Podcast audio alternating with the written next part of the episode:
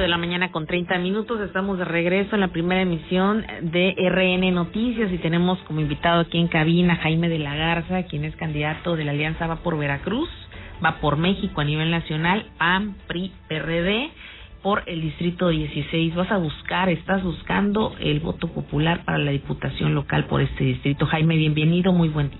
Hola Adriana, ¿cómo estás? Muy buenos días a ti y a todo tu auditorio. Correcto, nada más que yo vengo emanado de, de las filas del Partido Acción Nacional este, y estamos caminando el distrito, ya los cinco municipios, no hemos parado, estamos a dos días de que termine esta campaña o esta contienda electoral. Eh, estamos muy contentos, ya visitamos literal los cinco municipios en varias ocasiones. El distrito comprende Boca del Río, Alvarado, Ignacio La Llave, Tlaliscoya, Niacula, que es un municipio muy pequeño ya pegado a Cosamaloapan. Hemos ido ya también a Acula, eh, porque lo mismo vale la gente de Acula que la gente de Boca del Río. Claro, y has hecho, estábamos comentando previo a entrar al aire, ya muchos recorridos. Has recorrido varias veces todo lo que es tu zona de distrito y estos municipios, donde has recogido qué cosas, qué quejas, qué solicitudes, qué demandas. Eh, hemos basado, por ejemplo, esta campaña en dos, dos partes. En la, en la, mañana nos vamos todos los días a recorrer el distrito, o sea, las, los cuatro municipios de la zona rural, que así se le llama, y obviamente en las tardes caminamos todas las colonias de Boca del Río. En, nos hemos encontrado en la zona rural eh, un, un, una petición muy grande, que por ejemplo regresemos los apoyos al campo, que en este momento no hay, eh, no hay apoyo a la ganadería, no hay apoyo al campo, a la citricultura, a los pescadores, sobre todo. Antes había un programa entre gobierno federal y gobierno estatal que era la sustitución de motores. Es imposible para un pescador pagar 200 mil pesos para la compra de un motor.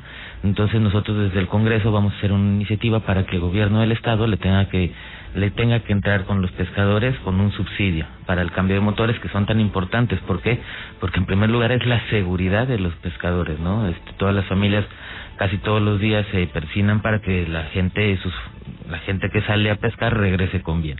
Entonces es algo que se nos hace muy importante como los como los este programas al campo que ahorita está totalmente abandonado y es una situación muy recurrente en los cuatro municipios a ti te toca una parte rural importante y es donde pues diariamente platicas con la con la ciudadanía de ese sector, pero también la urbana, en materia urbana, por ejemplo, Boca del Río que es cabecera y que incluso pues define gran parte del distrito, ahí cuál es la solicitud por parte de los ciudadanos.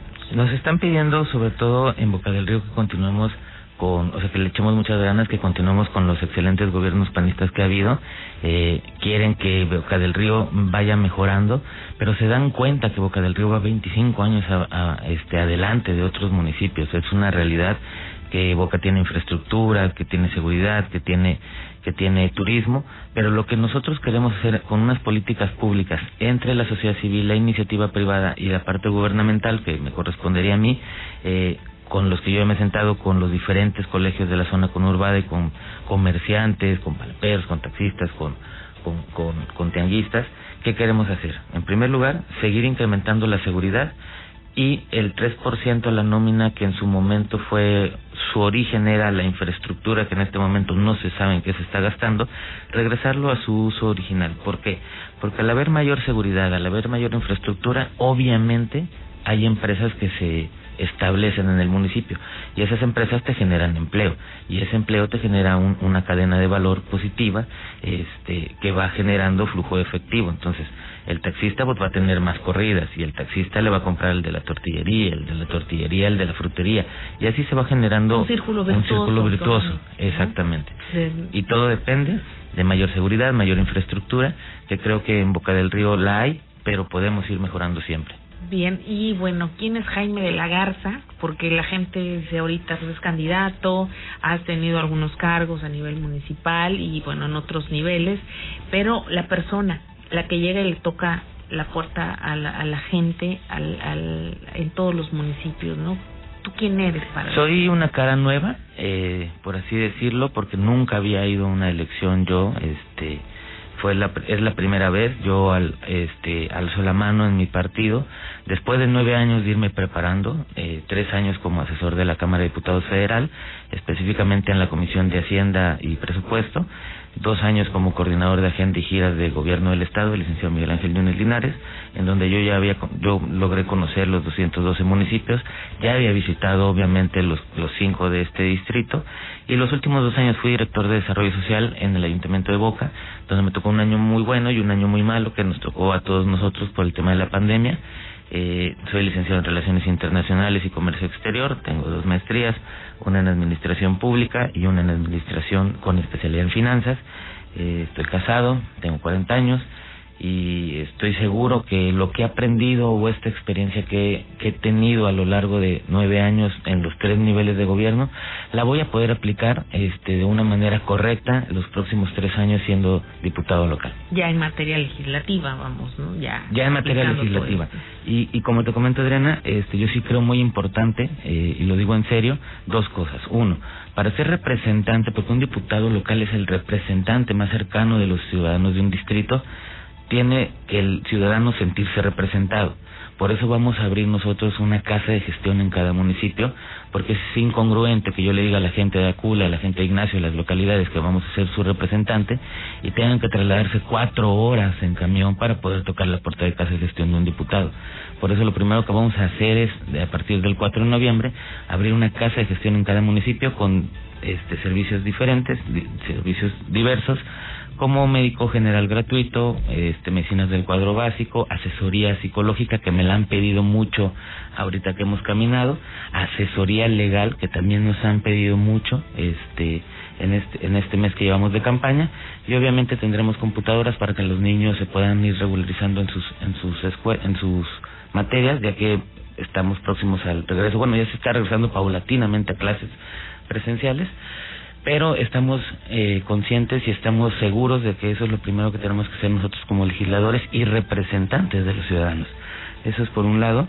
Y por otro, eh, que las políticas públicas, como te lo comenté, se tienen que hacer entre los tres, porque nosotros no somos expertos en todo, pero sí nos asesoramos de los expertos, por ejemplo, en materia eh, de seguridad, en materia de turismo, con los hoteleros, con la Canaco, con Parmex, con, el Colegio de Contadores, Colegio de Arquitectos, de Evaluadores, eh, los diferentes este, organismos empresariales de esta zona, esas políticas públicas las podemos empujar y las podemos llevar ya como iniciativa a partir del 4 de noviembre. Recordemos que la elección es el 6 de junio, pero un diputado local entra en funciones hasta el 4 de noviembre. Entonces tenemos cinco meses para ir preparando todas estas iniciativas y llegar el día 4 ya con iniciativas firmes y concisas. Que aparte es un impasse bastante interesante, cinco meses aproximadamente, como bien mencionas, donde ustedes pueden ir trabajando, aparte de todos los cursos o preparación previa que el, vamos, que siempre se o tradicionalmente realiza el Congreso, ¿no? Pero bueno, independientemente a ello, también el llamado que puedas hacer al electorado, la visión política que traes en torno pues a cómo están las cosas en el país, a cómo están las cosas en el Estado, ¿qué le puedes decir al electorado en ese sentido? Pues yo los invito a que de verdad este 6 de junio salgan y voten, este que ejerzan su derecho a votar eh, ¿Por qué? Porque es la elección más importante que se está viviendo, que vamos a vivir en el país, en el Estado y obviamente en la zona conurbada. Es fundamental que la gente salga a votar. Eh, yo les pido que voten por un servidor, pero que salgan y voten. Yo estoy seguro que va a ser una elección totalmente tranquila, que habrá las medidas sanitarias este, por parte de las autoridades correspondientes, pero sí es muy importante que salgan y voten este 6 de junio, porque porque depende de los ciudadanos, depende de todos nosotros, si de verdad vamos a ser un contrapeso real tanto en el Congreso Federal como en el Congreso del Estado, así como la elección de los próximos alcaldes, que son los administradores de, de la riqueza de un municipio.